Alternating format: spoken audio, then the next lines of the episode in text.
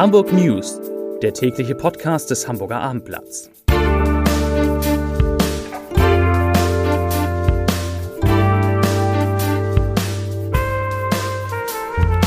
Herzlich willkommen. Mein Name ist Lars Heider und heute geht es um die Konsequenzen aus den wilden Partys im Stadtpark am vergangenen Wochenende. Weitere Themen. Der Grund für die Explosion eines Gebäudes an der Hamburger Straße steht fest.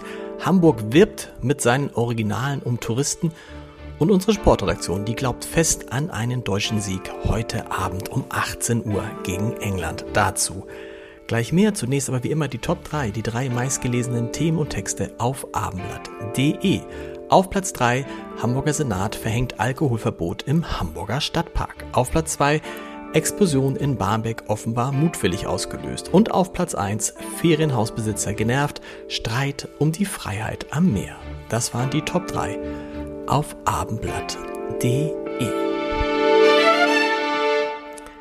Hamburgs Bürgermeister Peter Tschentscher hofft, dass Hamburgs Teststrategie und die fortschreitenden Impfungen ausreichen, um eine vierte Corona-Welle im Herbst zu verhindern. Das hat er heute gesagt und er kündigte zudem weitere Lockerung der Corona-Maßnahmen an. Als da wären ab kommenden Freitag, das ist der 2. Juli, sollen Tanzveranstaltungen im Freien in Hamburg mit bis zu 250 Personen erlaubt sein. Eine Maskenpflicht gibt es dann laut Tschentscher nicht, aber das allgemeine Abstandsgebot, also die 1,50 Meter, die gelten weiter. In kleinen Gruppen darf allerdings auch enger getanzt werden. Engtanz, wie schön. Außerdem wird die Gültigkeit von Antigen-Schnelltests auf 48 Stunden erhöht. Da folgt Hamburg einer bundesweiten Regelung. Und auch bei Sportveranstaltungen ändert sich etwas. Im Indoor-Sport, also im Sport in der Halle oder drinnen, ist jetzt eine Person pro 10 Quadratmeter Fläche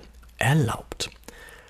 Nach den eskalierten Massenpartys im Hamburger Stadtpark an den vergangenen Wochenenden kommt dort nun ein Alkoholverbot. Schenscher sagt dazu wörtlich, ich zitiere, wir möchten die Situation dort in den kommenden Wochen bereinigen und haben daher beschlossen, ein Alkoholverbot im Stadtpark an Freitagen und Sonnabend ab 21 Uhr einzuführen.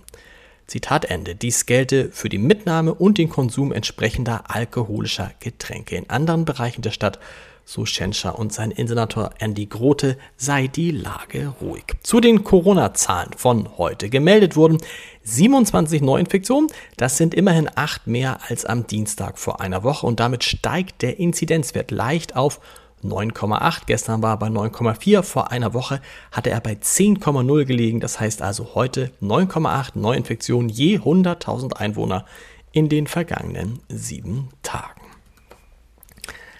Eine illustre Runde aus Gastronomie, Hotellerie, Kunst, Kultur und Wirtschaft hat heute die Initiative Hamburger Originale vorgestellt. Das Ziel dieser Initiative ist es, nach der langen Zeit der durch Corona bedingten Einschränkungen die Touristen und Hamburger wieder für die Hansestadt und ihre Sehenswürdigkeiten zu begeistern. Auf der Dachterrasse vom Blockbräu an den Landungsbrücken mit Blick auf den Hafen präsentierte die Initiative deshalb ihre Kampagne mit fünf Motiven und diese Motive, diese Plakate, Anzeigen sollen in Hamburg und deutschlandweit jetzt zu sehen sein. Und wenn Sie diese wirklich sehenswerten Bilder, natürlich ist auch, ist auch die Elbphilharmonie dabei, aber auch Blankenese, wenn Sie die jetzt schon mal angucken wollen, die Bilder sind zu sehen auf www.abendblatt.de.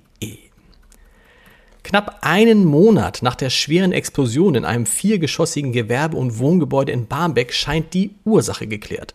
Ermittler des Landeskriminalamtes gehen nach Informationen des Abendblattes davon aus, dass der einzige Bewohner des Gebäudes in Selbstmordabsicht die Explosion ausgelöst hat. Mit Gas, so die bisherigen Erkenntnisse der Ermittler, war die Explosion in dem Gebäude zustande gekommen. Als Zentrum konnte die Wohnung im ersten Stock lokalisiert werden, wo ein 55 Jahre alter Mann gelebt hatte.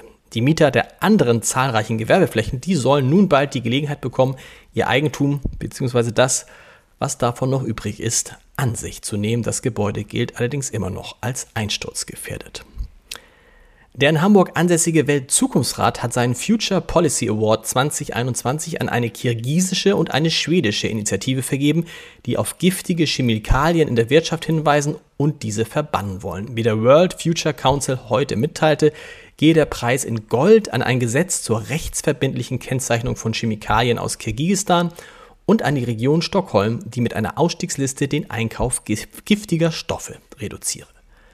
Damit sind wir schon beim Podcast-Tipp des Tages. Britta Becker kennen die meisten von Ihnen sicher als extrem erfolgreiche Hockeyspielerin. Dabei macht die Hamburgerin längst etwas anderes und im wahrsten Sinne des Wortes Großes. Sie erwirbt alte Häuser, baut sie in, Zitat, Räume für ein modernes, urbanes Leben um und verkauft sie dann weiter. Motto, ich sehe nicht nur das, was da ist, sondern auch das, was man daraus machen kann. In unserer Reihe Entscheidertreffen Heider spricht Britta Becker über ihr langes Interesse an Design, über die Küche als Lebensmittelpunkt in einer Wohnung und über die Frage, was ihr Lieblingssport Hockey ihr heute bedeutet. Ja, und dann ist da ja heute Abend noch ein Fußballspiel und ich habe gute Nachrichten für Sie. Mein Sportkollege Björn Jensen, der tippt, dass Deutschland mit 4-0 gegen England gewinnt. Es wäre schön, wenn er recht hat. Um 18 Uhr geht es los. Natürlich auch, wenn Sie nicht vor dem Fernseher sitzen sollten, im Live-Ticker auf abendblatt.de. Und wir hören uns morgen wieder um 17 Uhr. Bis dahin. Tschüss.